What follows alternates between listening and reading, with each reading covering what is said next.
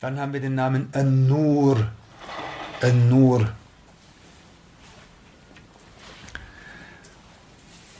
Das ist wichtig, dieser Name.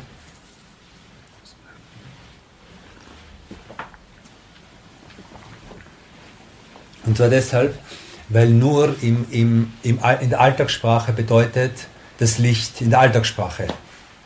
Okay? Also man kann es verwenden für elektrisches Licht oder so, könnte man es verwenden.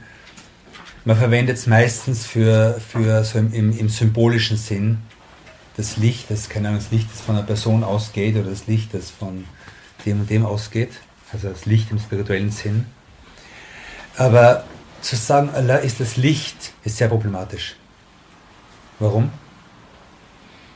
Weil das Licht, egal ob ich damit jetzt dieses Licht meine oder das Sonnenlicht meine oder das spirituelle Licht meine, ist etwas Erschaffenes. Eindeutig. Etwas Erschaffenes. Und Allah subhanahu wa ta'ala sozusagen mit dem, mit dem Namen des, eines, Beschaff, eines, eines Geschöpfes zu bezeichnen, ist problematisch natürlich. Okay?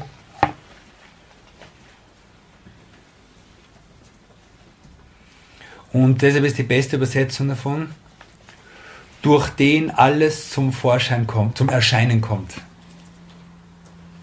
zum Vorschein kommt oder zum Erscheinen kommt. Der die Dinge zum Erscheinen bringt.